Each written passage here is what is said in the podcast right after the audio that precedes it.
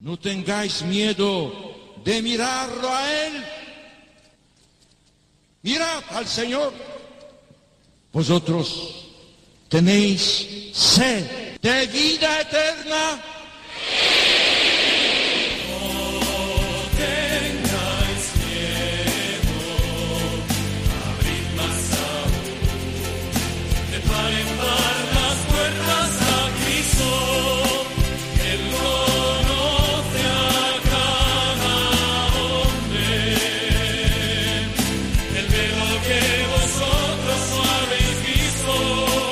Comienza No tengáis miedo con el padre Juan Francisco Pacheco.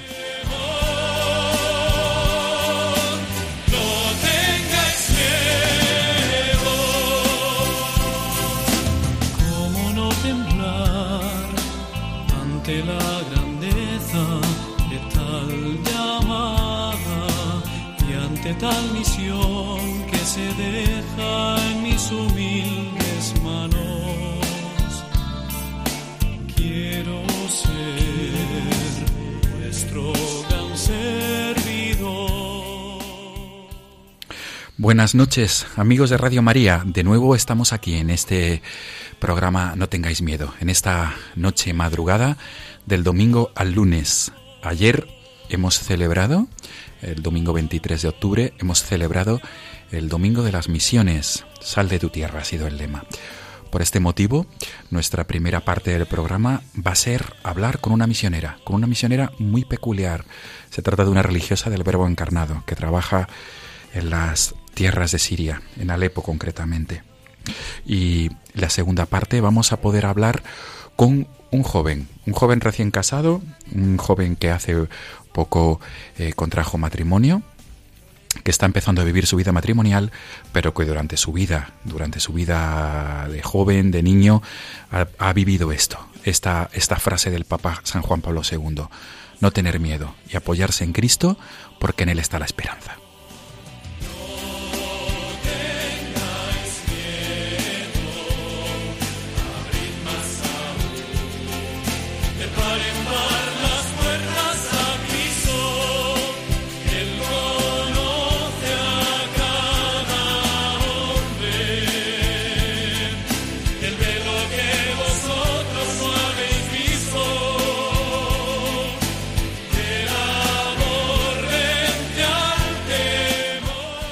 Pasado mes de julio, el Papa Francisco emitía un mensaje con motivo de la campaña organizada por Caritas Internacional. Eh, Caritas Internacional organizaba una campaña para pedir por Siria, para pedir por la paz. Y el Papa Francisco nos decía lo siguiente, es una situación de sufrimiento indescriptible, cuya víctima es el pueblo sirio, obligado a sobrevivir bajo las bombas o buscando vías de evacuación a otros países o áreas de Siria menos desgarradas por la guerra, abandona sus hogares, abandonan todo. Pienso en las comunidades cristianas a las que mando todo mi apoyo a causa de la discrimina discriminación que tienen que soportar. Por este motivo, nuestra primera entrevista, como les he adelantado antes, va a ser con una misionera, porque ayer celebrábamos el Domingo de las Misiones y va a ser con una misionera que trabaja en Siria, con una misionera del Instituto del Verbo Encarnado.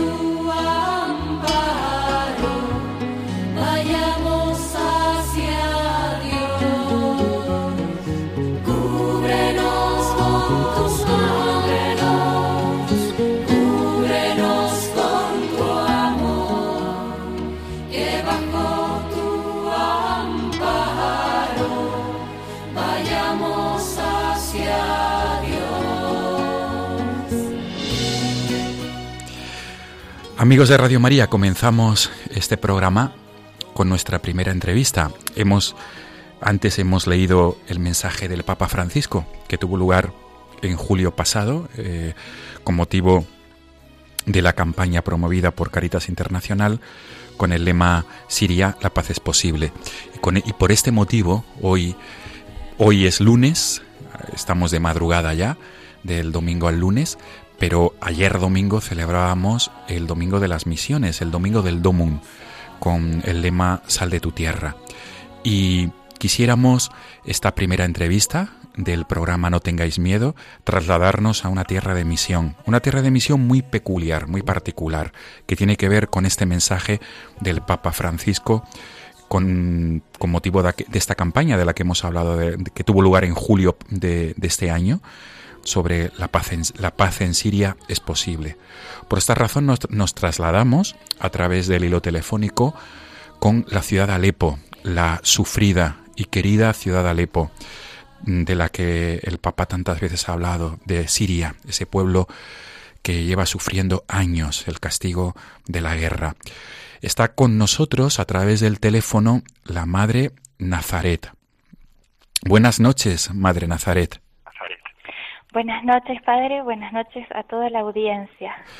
Primero de todo, agradecerle inmensamente que usted se encuentre atendiéndonos a estas horas de la, de la madrugada ahí en Alepo, que para ustedes, mm, pues su agenda, eh, su trabajo es muy amplio y sobre todo la situación, pues pues que es, que es que requiere pues para ustedes estar pues, pienso pienso esto, pienso que también requiere estar en alerta en muchas situaciones y esto de dedicarnos unas horas de su descanso, del descanso de ustedes a, a nuestro programa es muy, muy de agradecer. Por eso, insisto, muchas gracias, Madre, por estar ahí. ¿eh?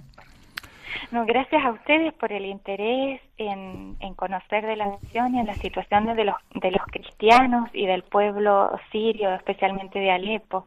Y gracias a Dios que podemos comunicarnos, porque no es una cosa sencilla gracias a Dios. en este lugar del mundo. Gracias a Dios, efectivamente. Me comentaban algunos amigos que, que a veces la línea fija puede fallar y que mm, hay que optar otras veces por el móvil, ¿verdad? Porque las razones que todos o casi todos los oyentes de Radio María podrán, podrán comprender, ¿no? La situación no es fácil y, a veces falla la línea telefónica, ¿verdad? La, línea fija. lo normal es que no funcione. Eh, aquí vivimos sin electricidad. Eh, la poca provisión de electricidad es a través de generadores o de un sistema de amperes que se ha ido montando de a poco y que solo un, una pequeña porción de la, de la población accede porque significa costos.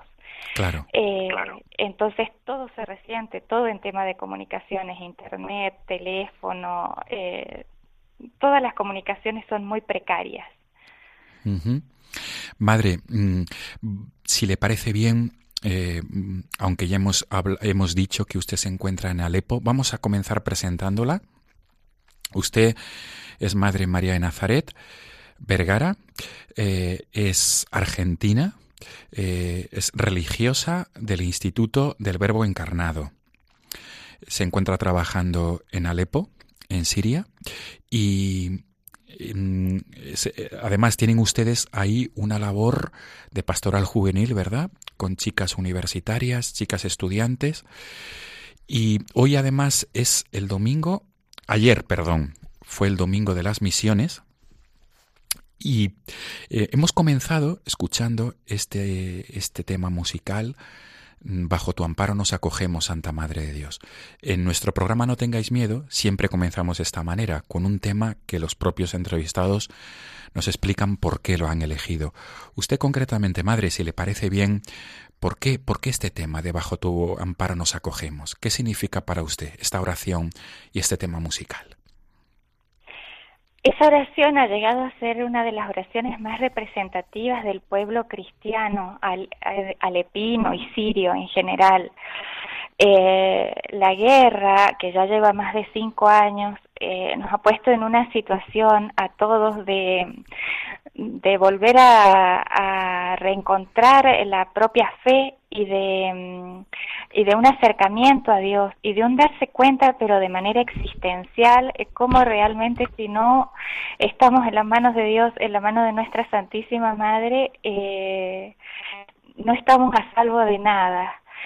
La gente siria, la gente cuando viene a la iglesia pide que cantemos ese canto dedicado a la Santísima Virgen porque sienten en él eh, un abandono confiado y una respuesta maternal de la Santísima Virgen, brindándoles la única protección que puede cubrirnos de todos los peligros a los que estamos expuestos hoy en día en este pueblo.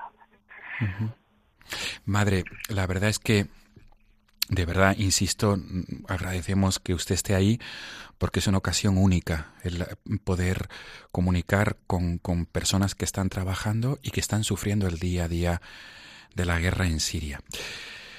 Usted bien ha, comenzado diciendo que la protección de la Virgen María, el mismo pueblo pide que esto se rece, se cante. Pienso que, que, en árabe, ¿verdad? Es, es, propio, ¿no? De hecho, tuve ocasión de escuchar esta, esta oración, cantarla y rezarla en árabe, que es mucho más emocionante. Entonces, madre, mm, antes de nada, eh, después de haberla presentado, después de, que usted nos ha dicho por qué este tema musical, eh, ¿cuál es el cometido de las religiosas del Instituto del Verbo Encarnado ahí en Siria, concretamente en Alepo? Nosotros llegamos a pedido del obispo latino de, de Siria hace cerca de ocho años a esta comunidad. Yo, yo particularmente hace eh, dos años y medio que estoy misionando en Siria, pero la comunidad, nuestra familia religiosa llegó hace ocho años antes de la guerra para hacerse responsable de una residencia de jóvenes universitarias cristianas y ayuda pastoral en la Catedral del Niño Jesús, que es la catedral latina de, de aquí de Alepo. Poco tiempo después, cuatro años después, comienza la guerra y nuestra misión eh, experimenta un giro eh, manteniendo la misma labor apostólica, pero también abocándose ahora a la atención de tantas familias que tienen todo tipo de necesidades. Eh, muchas familias de escasos recursos, la misma residencia universitaria que ha bajado en número porque las, las jóvenes, las familias tienen también miedo de venir a, Alepo, que se ha convertido en una ciudad realmente donde uno está expuesto a la muerte a cada momento. Eh, sin embargo, hay jóvenes que no obstante quieren luchar por su futuro a pesar de los riesgos que corren y es así que tenemos alrededor de 15, 20 chicas cada año para, para completar sus estudios. Eh, jóvenes de escasos recursos a las que ayudamos para que completen también su carrera y puedan en la medida de lo posible intentar de proyectar un futuro, ¿no? Eh, nuestra labor ahora, además de la atención a la catedral y además de la atención en la residencia universitaria, está abocada a la atención, al acompañamiento espiritual y al, brindar ayuda en la medida de nuestras posibilidades a las familias más carenciadas. Eh, con la guerra hay personas que han perdido sus casas, sus trabajos, sus hijos, eh, familias eh, divididas, varias han salido, los que han podido han, emigrado, otros han quedado aquí, eh, sin ningún tipo de expectativas humanas y sin proyección de futuro. entonces nuestra misión ha querido ser como la de la madre que permanece al lado del hijo que sufre. Esta es la visión que tiene la iglesia. Así la iglesia quiere estar también como madre al lado de los cristianos que les toca llevar su cruz. Y en este sentido consideramos nosotras un privilegio el poder estar sirviendo a nuestros hermanos que sufren a causa de su fe. ¿Cómo, cómo, cómo es el día a día en Alepo para, para todos los habitantes de la ciudad? Pero concretamente quería centrarme en esa comunidad de cristianos con la que ustedes tienen relación diariamente. ¿Cómo se desarrolla? ¿Cómo es la situación? Es decir, eh, nosotros lo que sabemos lo sabemos por, por lo que nos llega a través de, las agencias de noticias, de los informativos, pero no sé, no, no ah, pienso que, que un testigo como usted, como ustedes ahí, ¿cómo, cómo, cómo describirían la situación?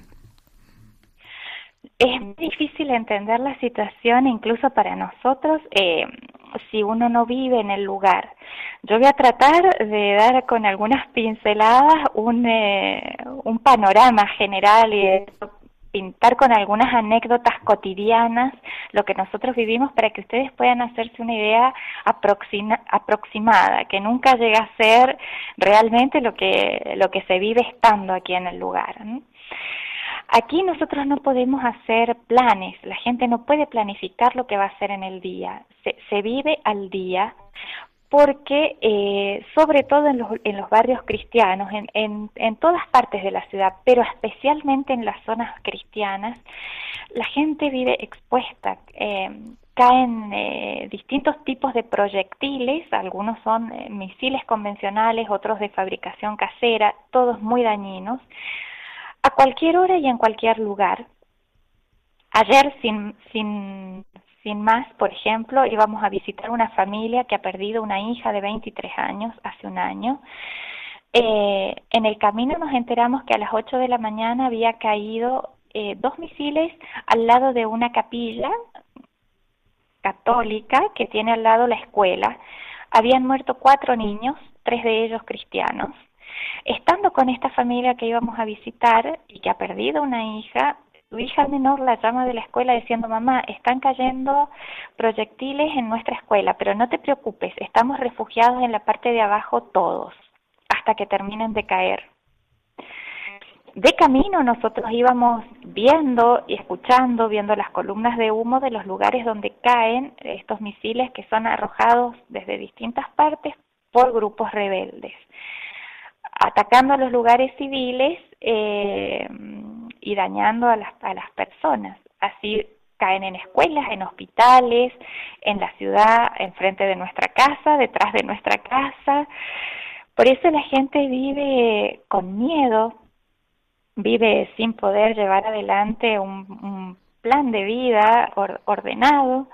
Eh, si uno tiene que salir, averigua en ese momento cómo está la situación en el lugar donde tiene que ir vive la gente de un modo muy austero. Hace meses que no hay provisión de electricidad. Hemos pasado ocho meses, nueve meses sin electricidad.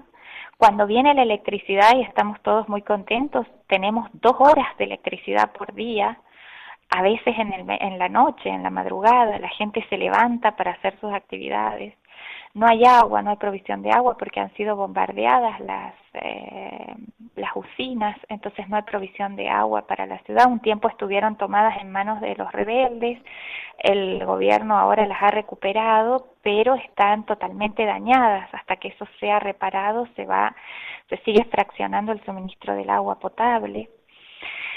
Entonces la vida es eh, realmente dura, es difícil, eh, no hay provisión de elementos ni de, ni de muchos comestibles eh, y la gente se ha, se ha mm, tenido que mm, fortalecer sobre todo en la fe para poder llevar adelante la vida en estas condiciones. Y podemos decir que por gracia de Dios hemos visto eh, ejemplos admirables eh, de fortaleza milagrosa, que sin la ayuda de la gracia, sin la ayuda de la fe, sería imposible. Madres que han perdido sus hijos y se han dedicado a hacer caridad con otras familias que están necesitadas, y son sus palabras textuales, hermana, para no enloquecerme pensando que puedo llegar a perder a los hijos que me quedan en cualquier momento. Madre, y ya que usted está mencionando estos casos. Mm, eh, ¿Nos puede ilustrar con ejemplos, con ejemplos concretos, ¿no? De estos testimonios de fe de cristianos sirios, de cristianos de Alepo. ¿Cómo, cómo reacciona el pueblo cristiano Alepo ante el sufrimiento? Eh, tenemos que decir que antes de la guerra eh, animaba a la ciudad de Alepo como un espíritu de superficialidad eh, Alepo, ustedes saben que era una ciudad, la segunda ciudad del país, la capital económica, no había pobreza, no había desempleo, un país sin deuda externa, donde la gente tenía realmente un muy buen pasar. Eh, y por eso mismo la fe era vivida con cierta frialdad, ¿no? A partir de la guerra eh, y de todas las estadísticas de las que ustedes estarán al tanto, el nivel de desempleo, de pobreza, digamos, de miseria, porque se ha llegado a un nivel que va más allá de la pobreza, eh, familias enteras que han quedado sin trabajo, la zona industrial totalmente destruida, eh, la vida de la ciudad cambió eh, radicalmente. Y, y eso, nosotros sabemos que Dios es poderoso para sacar bienes aún de los mismos males. Eso ha redundado en un retorno de las personas a la fe en una reflexión profunda acerca de cómo es su vivencia personal de la fe y en un querer eh, vivir cercanos a Dios y a la vida de la gracia. Por eso eh, hemos visto estos ejemplos admirables de los que yo mm, hacía mención. Eh, decíamos, por ejemplo, jóvenes que no dudan en, en hacer todos los esfuerzos posibles para proyectar su futuro.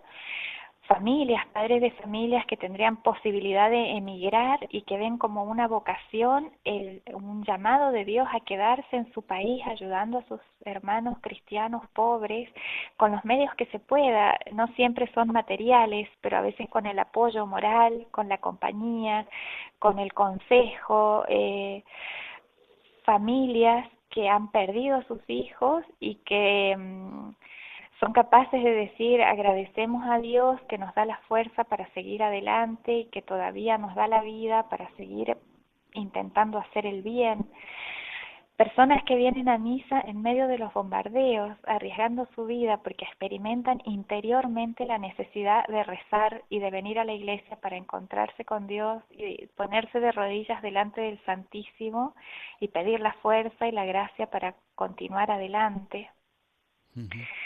Eh, esos son eh, milagros de la gracia. Nunca hemos escuchado una queja contra Dios por qué ha permitido esto, por qué nos ha tocado a esto, por qué nosotros, que son expresiones tan comunes que nosotros oímos en Occidente, por ejemplo, y a veces por cosas menores, no sin llegar a situaciones límites como las que se están viviendo en este momento en este lugar.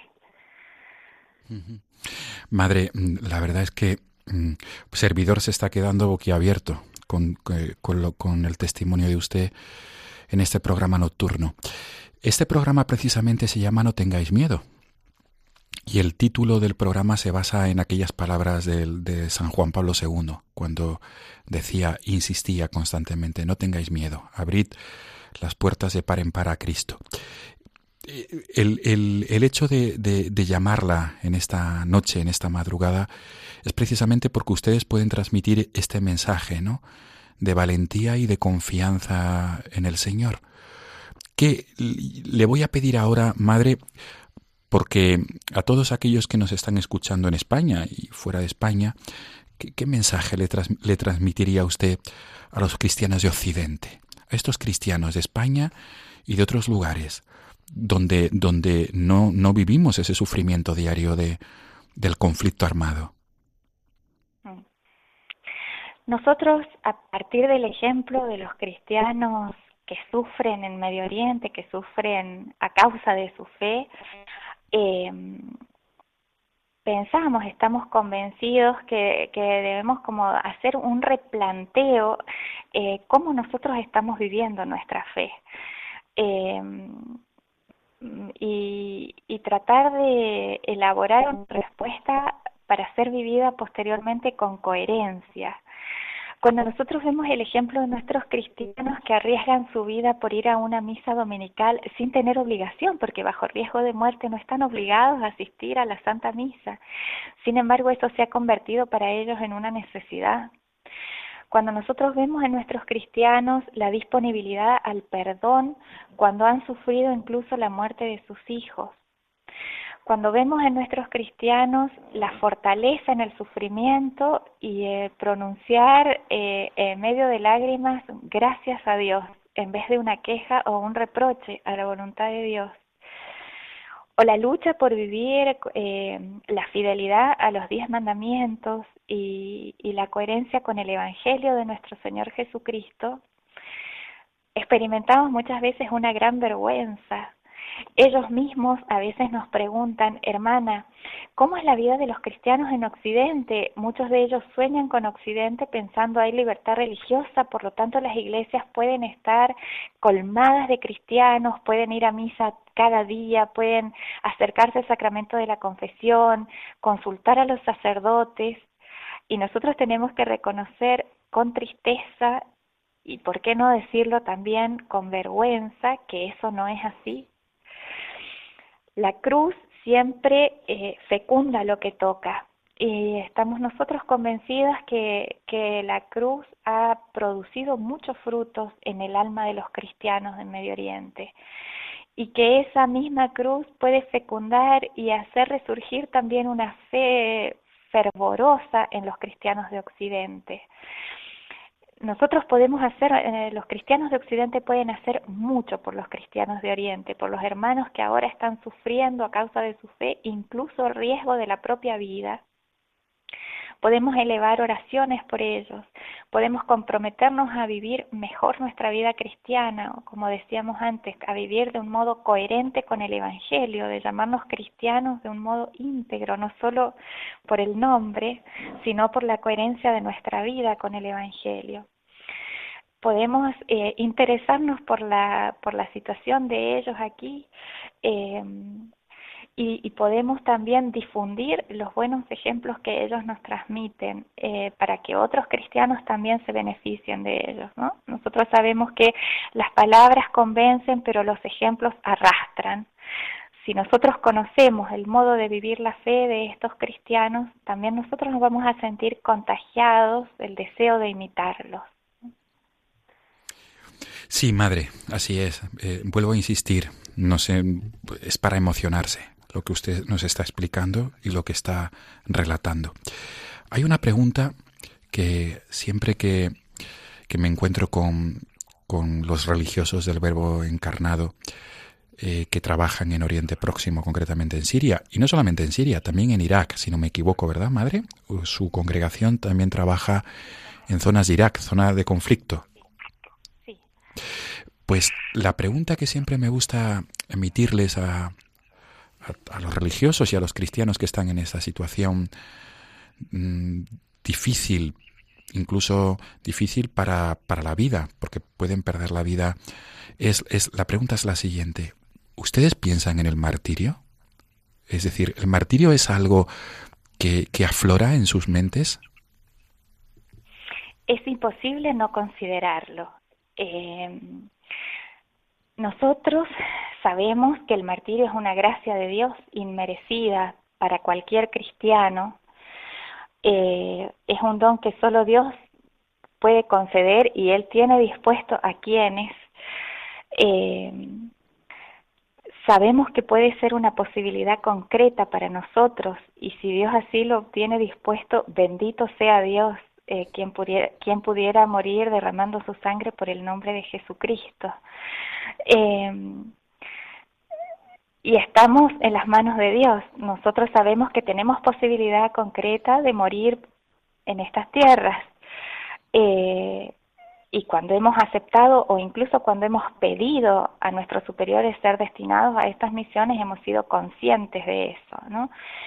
En este lugar eh, uno corre riesgo de vida a cada momento. En nuestra misma casa, eh, hace un poco tiempo atrás, ha entrado una bala por nuestro por nuestro corredor, dañando varias partes de la casa en los rebotes que ha ido dando. Dios no quiso que se encontrara una de las religiosas presentes en ese momento. Eh, en las casas de muchos cristianos ha caído un misil y no ha reventado, no ha explotado, Dios sabe por qué, pero las posibilidades son muy concretas y, sería necio de nuestra parte si no lo consideráramos. Pero es una cosa que sabemos que está en manos de Dios. Nosotros podemos disponernos, podemos hasta pedirlo si Dios nos, nos lo inspira así, en particular a cada uno sabiendo siempre que es un don inmerecido eh, la gracia del martirio, pero sabiendo también que es una posibilidad concreta y con el deber de conciencia de prepararnos en cada momento para que si Dios nos pide eso, estemos dispuestos. porque somos también seres humanos y, experimentamos todas las debilidades de nuestra naturaleza. Queremos servir a Dios con todo el alma, estamos dispuestos a seguirlo donde quiera, pero también somos seres humanos frágiles y la gracia del martirio es una gracia magnífica, eh, justamente es un don de Dios, por eso necesitamos prepararnos en lo que de nosotros depende para estar a la altura de esa gracia si Dios nos desea concedérnosla. Qué bien. Madre Nazaret, eh, el tiempo se nos acaba, pero se nos ha acabado de una manera, pues, pues sin darnos cuenta. Esta entrevista podría extenderse durante minutos y minutos porque se nos hace, se nos hace corta la entrevista. Quisiera terminar, madre, esta, esta entrevista volviendo a agradecerle su disponibilidad por atendernos y también preguntándole por algo muy concreto, ¿qué, qué, le pide usted al Señor en estos días? ¿En, ¿Qué le pide a diario? Terminamos con esta pregunta, si le parece bien. Sin duda el anhelo más preciado por todos nosotros es el don de la paz. Pero no una paz que signifique simplemente la ausencia de, un combate, de un conflicto, ciertamente aquella paz, eh, pero sobre todo la paz interior de los corazones, la gracia de la conversión de los corazones a Dios, la gracia de, que cada persona pueda vivir en su alma esa pequeña participación de la vida misma de Dios, que es la vida de la gracia porque solamente teniendo paz en nuestros corazones podemos convertirnos en constructores de la paz. Sin esa paz interior, la otra paz es, inestable, es insegura, eh, es frágil y cualquier cosa puede, puede romperla, puede quebrantarla. Eh, nuestros cristianos son cristianos que han perdido todo, pero que sin embargo viven eh, una paz, una serenidad, una alegría interior por haberse encontrado con Dios, incluso a costa de la guerra. Eh, esa es la gracia principal que pedimos a Dios, la gracia de la, de la conversión de los corazones al Señor, la gracia de la paz interior en los corazones de cada hombre que sea capaz de obrar una verdadera paz en todo el mundo. Muy bien. Madre Nazaret, eh, mil gracias por esta atención a estas horas de la madrugada. Oramos, eh, o sea, pido desde aquí, desde los micrófonos de Radio María, a todos los que nos estén escuchando, que recemos, que les encomendemos a los cristianos de Siria, eh, como nos pedía el Papa Francisco en julio pasado, que nos invitaba a orar por la paz en Siria y por su pueblo con vigilias de oración, con iniciativas de sensibilización en grupos, en parroquias, en comunidades para difundir un mensaje de paz, un mensaje de unidad y de esperanza, nos pedía el Papa el mes de julio pasado. Madre, eh, ojalá Dios quiera que esta petición que usted nos ha transmitido, lo que usted pide, que el Señor lo cumpla, no solamente para los cristianos de Siria, sino para los cristianos de todo el mundo. Muchas gracias y que Dios les conceda a ustedes que no aparte su mano de ustedes, del pueblo sirio y de esa misión concreta del Instituto del Verbo Encarnado en, la ciudad siria de Alepo. Mil gracias, Madre. Buenas noches. Muchas gracias a usted, Padre. Muchas gracias por las oraciones. E implorando su bendición nos despedimos. Mil gracias, Madre. Hasta pronto. Gracias.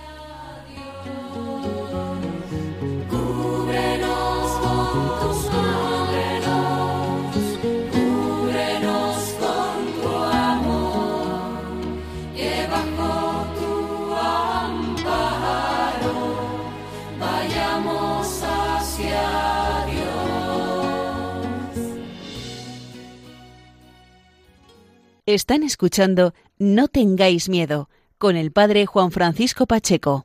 ¿Por qué tengo miedo? Si nada es imposible para ti, ¿por qué tengo miedo? Si nada es imposible para ti, ¿por qué tengo miedo? Si nada es imposible para ti, ¿por qué tengo miedo? Sin nada es imposible para ti.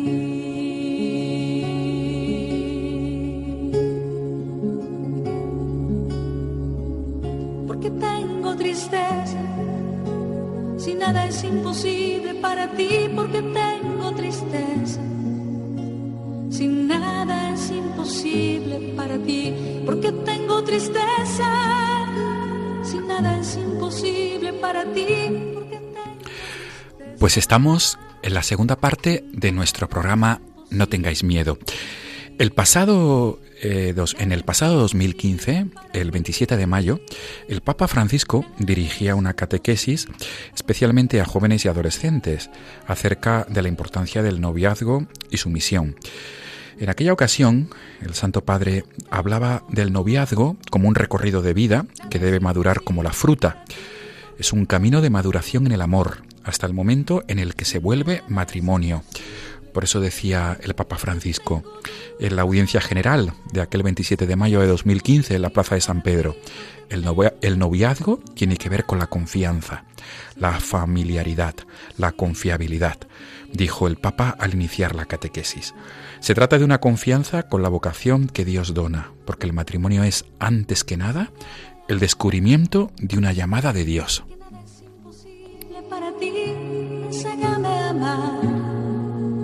porque nada es imposible para ti. Y por este motivo, para hablarnos del noviazgo, para hablarnos del matrimonio y sobre todo para hablarnos de la confianza en Dios, en la confianza en la providencia del Señor, en la providencia en el Señor, tenemos a nuestro segundo invitado aquí en estas horas de la, de la madrugada en los estudios de Radio María, a José David Vargas. Buenas noches. Buenas noches, José David. Primero de todo, mil gracias por estar aquí a estas horas de la, de la noche, de la madrugada. Gracias a ti por invitarme. Empezamos como siempre con todos nuestros invitados. José David, ¿por qué has elegido este tema No tengáis miedo de la hermana Glenda?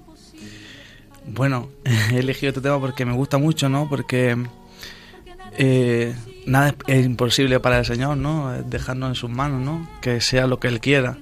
Que nos cuesta mucho, ¿no? Siempre nos agarramos a nuestras cosas, a nuestras seguridades y, es una cosa que nos limita, ¿no? Y dejarnos en sus manos es como decir, confío en ti, ¿no? Deja, deja lo que tú quieras, ¿no? O sea, no lo que yo quiera, sino lo que tú quieras. Me dejo en tus manos y que, que sea lo que tú quieras. Muy bien, José David. Habrán notado los oyentes que el acento de nuestro invitado le delata, eh, por lo menos le delata eh, como originario de tierras del sur. José David, eh, ¿tú eres natural de Almería? Sí, de un pueblo que se llama Puebla de Vícar, al lado de Roqueta, un, un pueblecito de allí de Almería, y sí, de allí soy. Sí, y podemos comenzar también presentándote cuántos años tienes. Tengo 27 años. Es un joven sí. que, que contrajiste matrimonio. ¿Hace cuánto? Hace en agosto, en agosto. En agosto pasado, o sea, que estás recién casado. Recién casado, sí, sí, sí. muy contento. Claro, feliz, ¿verdad? sí, sí, sí. Mandamos un saludo a tu esposa. A Teresa, sí, sí. Se llama Teresa. Teresa, si nos estás escuchando, un saludo a estas horas de la noche, de la madrugada. José David, eh, vamos a ir desgranando la entrevista porque se trata de hablar de esa confianza en el Señor, como tú bien has dicho, que tiene que ver mucho con el tema de la hermana Glenda. Se trata de infundir esperanza en todos aquellos que nos estén escuchando. ¿Cómo, cómo es tu infancia? ¿Cómo es tu vida en, en tu Almería natal, en tu Puebla de Vícar? de la infancia y de la juventud? Bueno, mi infancia, pues soy hermano de, tres hermanos, somos cuatro hermanos, ¿no? Yo tengo un hermano mellizo, ¿no? Y pues mi infancia eh, tuvimos mm, una, un acontecimiento en mi familia, ¿no? Que fue que mi padre, cuando teníamos tres años, mi hermano, somos los pequeños, ¿no? De la casa, y teníamos tres años, mi padre falleció, ¿no? Y fue ahí, ¿no? Cuando empezó nuestra vida de fe, porque hasta entonces, pues sí, pues como se suele decir hoy en día entre los jóvenes, ¿no? Pues sí, yo creo, a mi manera, creo que hay algo, pero ese algo no lo matizamos en, el Señor, ¿no? No, no conocíamos de, de, veras al Señor que está ahí de verdad, ¿no? Que, lo conocemos de tú a tú porque porque se nos da y se nos muestra, ¿no? Pues mm, fue ahí, a partir de ahí, que nuestra vida comienza, porque muchas veces se dice que pues, se ha muerto tu padre, puede ser una desgracia, ¿no? Una mala noticia, ¿no? Y de hecho lo es porque se sufre, ¿no? Pero de ese sufrimiento el Señor se vale pues para mostrarnos su corazón, ¿no? Para mostrarnos su, su vida, para mostrarse a Él en, ese, en, ese, en medio de ese sufrimiento, ¿no? Y, darnos esa alegría, ¿no? Gracias, pues, a ese sufrimiento que, que, tuvimos, ¿no? Pues mi madre, pues, conoció al Señor a través de, de una hermana que llegaron a, a nuestro pueblo, ¿no? Y a partir de ahí, pues, nuestra vida en la parroquia, nuestra vida en la familia, entre los hermanos, ¿no? Aunque éramos muy pequeños, pero ya íbamos caminando de la mano, ¿no? De, del Señor y de la Virgen, ¿no? Que, tanto nos han ayudado, ¿no? Una vida, pues, bastante feliz, ¿no? Entre nuestros hermanos, somos muchos y, pues, cuando somos muchos, pues, hay mucho, mucho ajetreo en casa, muchas, muchas actividades, muchas cosas, ¿no? Y, y pues, con mucha alegría, ¿no? José David, también mandamos un saludo a tu madre, ¿verdad? Sí. ¿Se llama? María. María, saludos desde aquí, desde los estudios de Radio María para, para usted, ¿no? Que, que, que, bueno, que también tiene que ver mucho con, tu historia. Sí, sí, sí. José David. Mi madre, gracias, gracias a mi madre que nos ha dado, por pues eso, nos ha dado la oportunidad de, de conocer a, a, Jesús, ¿no? Siempre le decimos que la mejor herencia que nos ha dejado la mejor herencia que nos ha dejado, ¿no? la vida de fe, ¿no? Gracias a ella, pues, a su insistencia de, de no dejarnos, ¿no? Pues hemos, hemos nacido de... hemos vivido mm, cercano a la, iglesia, cercano al Señor, ¿no? Y es admirable, ¿no? Nosotros cuando paramos a pensar en nuestra vida, ¿no? Y la labor que tiene nuestra madre, como en la vida cualquiera, ¿no? Nuestra madre, pues, nos enseña a, vivir, a vivir todo, ¿no? nos da muchos consejos, nos, nos va guiando, ¿no? Y, pues claro que en, en nuestra vida, sobre todo de fe, mi madre es una roca, una roca que, que a la que nosotros nos hemos agarrado muchas veces porque no sabíamos, mamá, ¿y esto cómo, cómo lo, por dónde tiramos? Por aquí, por allí, ella no, no iba guiándonos y no iba aconsejando bien. José David, eh, mm, si te parece bien, vamos a ir por partes. Mm, me gustaría que nos detuviéramos en ese momento de tu infancia. ¿Cuántos años tenías cuando perdiste a tu padre? ¿Y cómo, y cómo se desarrollaron los acontecimientos? ¿Qué recuerdos? Sé que es una parte triste, pero como tú dices, de la cruz ha salido eh, esta fortaleza, ¿no? En el Señor, ¿no? Que es como, es como nos decía la anterior, anterior entrevista, la Madre Nazaret desde Alepo, ¿no? Como la cruz siempre produce ríos de gracia, ¿no? ¿Cómo, cómo, se, cómo se produjeron aquellos acontecimientos? ¿Tú eras niño? Sí. En tu, en tu pueblo, porque hay que también matizar que ya no vives en Almería, que estás en la provincia de Toledo viviendo. Sí, sí, sí. ¿Cómo, ¿Cómo, se desarrolla aquella infancia y eh, cómo, qué recuerdos tienes de aquel momento, ¿no? De, la pérdida cuando tu padre se... Bueno, yo, yo y mi hermano pequeño, bueno, somos mellizos, ¿no? Pues éramos muy, pequeños, ¿no? Teníamos tres años y prácticamente de aquello pues nos acordamos muy poco. De, de esos acontecimientos, cuando mi padre murió, pues apenas tenemos recuerdos porque éramos muy pequeños, ¿no? Sí es verdad que vivir sin padre toda la vida sí, sí nos ha marcado, ¿no? Nos ha marcado en el sentido de que solo teníamos a nuestra madre, ¿no? Que muy bien, ¿no? Porque también nos da mm, esa figura paterna, pues la encontramos en el Señor, ¿no? En alguien que, o sea, que lo, que hacemos como nuestro padre.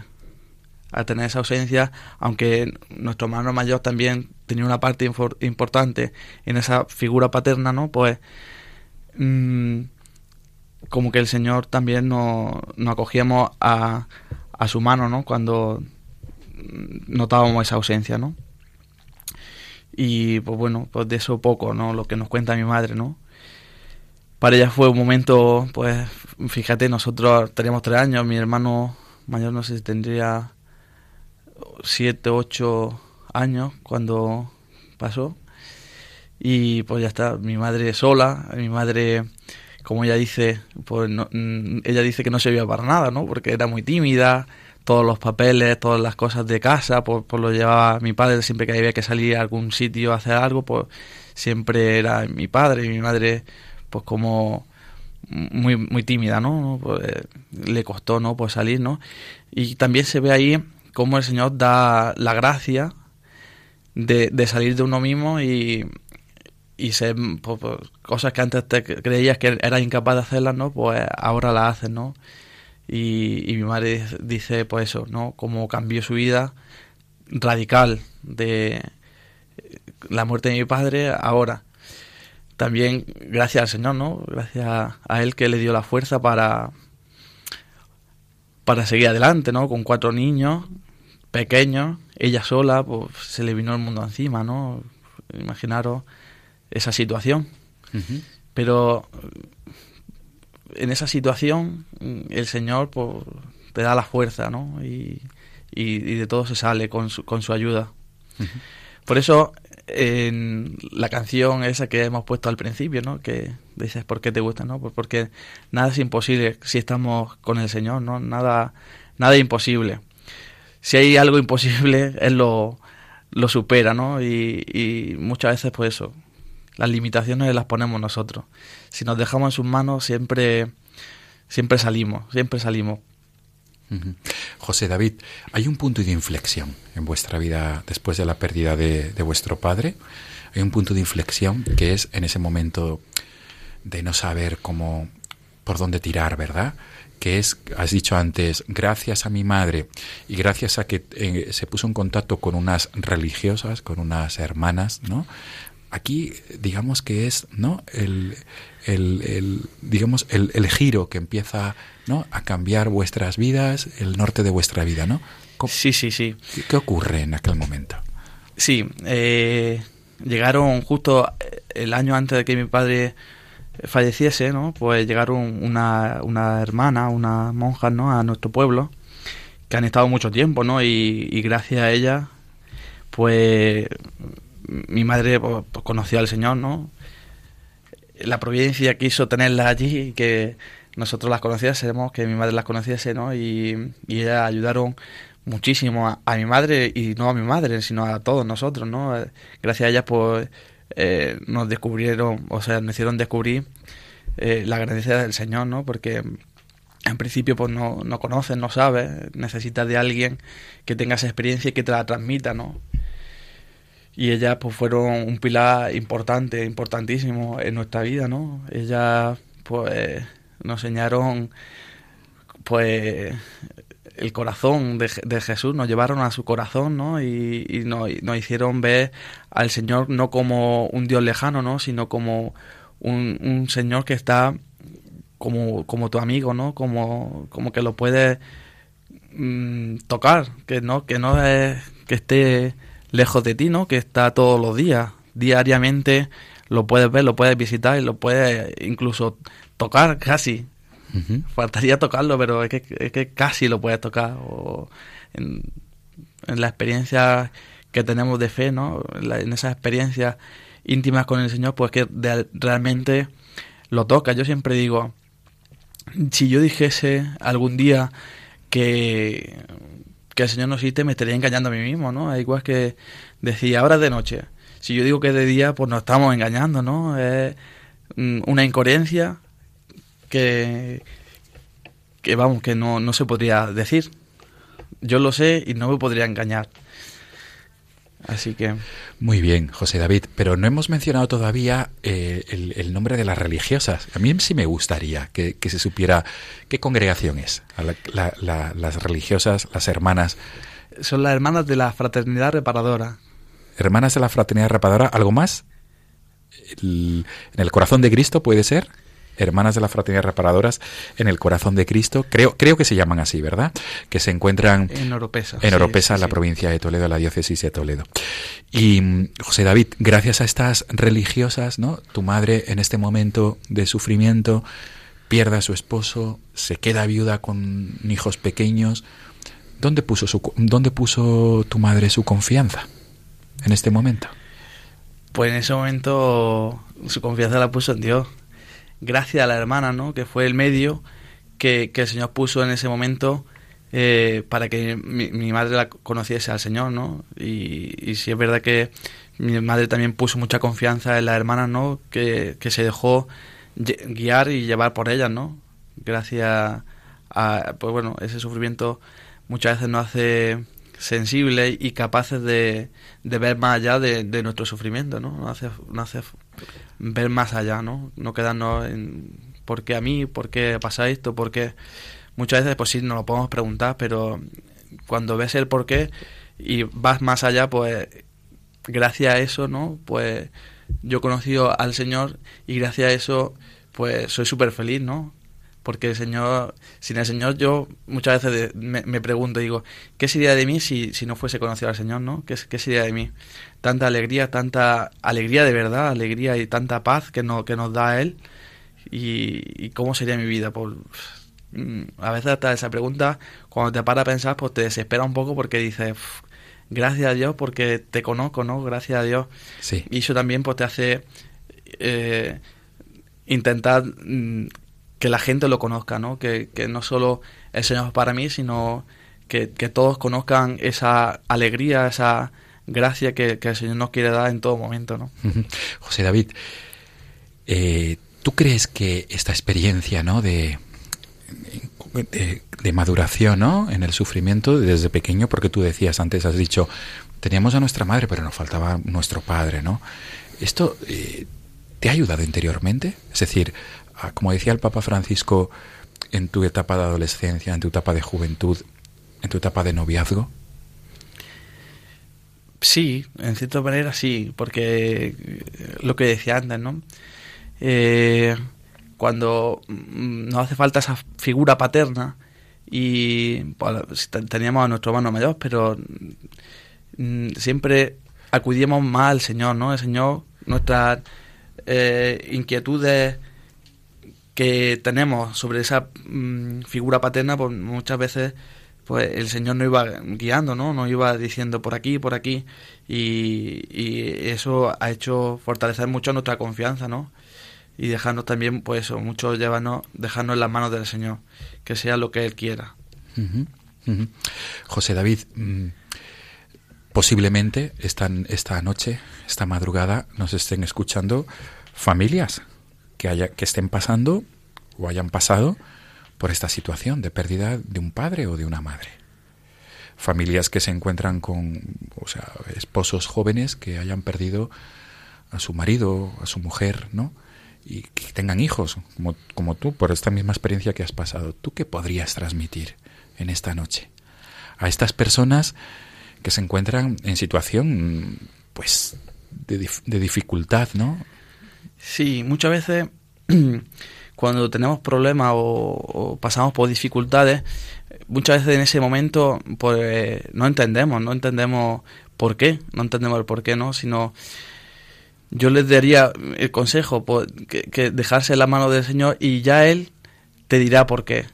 Él te, te dirá por qué y siempre pensar que lo que estamos pasando es para un bien mayor, seguramente, porque el Señor como Padre que es, eh, no nos deja, ¿no? Y si nos deja y nos, nos permite que suframos, es por un bien mayor, ¿no? algo, algo bueno tiene que salir de ahí, ¿no? Entonces, aunque yo no comprenda en este momento por qué estoy pasando por esta dificultad o por qué el Señor me pone esto en el camino, si no lo comprendo, pues mm, se lo dejamos al Señor que comprende más que nosotros, ¿no? Y, y seguro que será para algo, algo mayor, ¿no? Algo que está en sus planes y y ya está, pues con esa confianza y pues ya está, él lo, lo encajará, lo encajará en nuestra vida y seguro que saca mucho beneficio. Estás hablando desde la experiencia, ¿verdad, José David? Desde la experiencia de, del sufrimiento, pero de la luz, ¿no? También cuando te anclas en la, en la confianza y el no tener miedo, porque estás anclado, esperanzado en Cristo, ¿verdad? Sí, sí, sí, la verdad que eh, hay que dejarse, hay que dejarse amar por él porque porque él nos ha amado primero, ¿no? Como se suele decir, ¿no? Él nos ha amado primero y, nosotros somos pobres instrumentos suyos, ¿no? Y, y puestos en sus manos pues podemos hacer mucho bien, ¿no? Y pues eso, dejarnos la confianza es una cosa que nos cuesta mucho, ¿no? Confiar en, el Señor nos cuesta. Pero yo creo que es un pilar importantísimo, ¿no? En, en nuestra vida de fe, en nuestra vida cotidiana. Porque todos los días se nos presentan retos y cosas que no entendemos, ¿no? Pero dejándolo en sus manos, pues siempre sacamos un, un, buen partido, ¿no? Estamos en el mejor, en el mejor bando, ¿no? En el mejor equipo. Qué bien. José David, nos quedamos con esto. Todo es para bien, como tú has dicho. Todo es para bien, como nos dice San Pablo. Pues muchas gracias por estar aquí en esta madrugada de lunes en los estudios de Radio María. Y adelante con tu recién estrenado matrimonio. Que seáis muy felices y sobre todo que seáis santos. Matrimonio santo. Sí, gracias a ti. Gracias, José David. porque nada es Amigos de Radio María, despedimos nuestro programa No tengáis miedo hasta dentro de 15 días, si Dios quiere. Les recuerdo que se pueden poner en contacto con nuestro programa para enviar consultas, sugerencias, cualquier tipo de duda a través del correo electrónico. Es el siguiente, no tengáis miedo, todo seguido y en minúscula, arroba radiomaria.es. Repito, no tengáis miedo, arroba radiomaria.es. Esperamos sus sugerencias, consultas, dudas.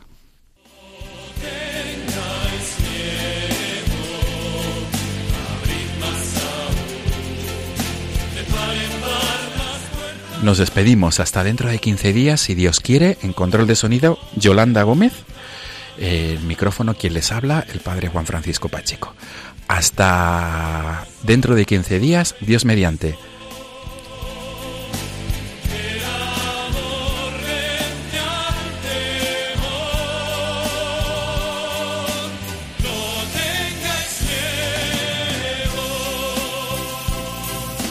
Han escuchado en Radio María No tengáis miedo con el Padre Juan Francisco Pacheco.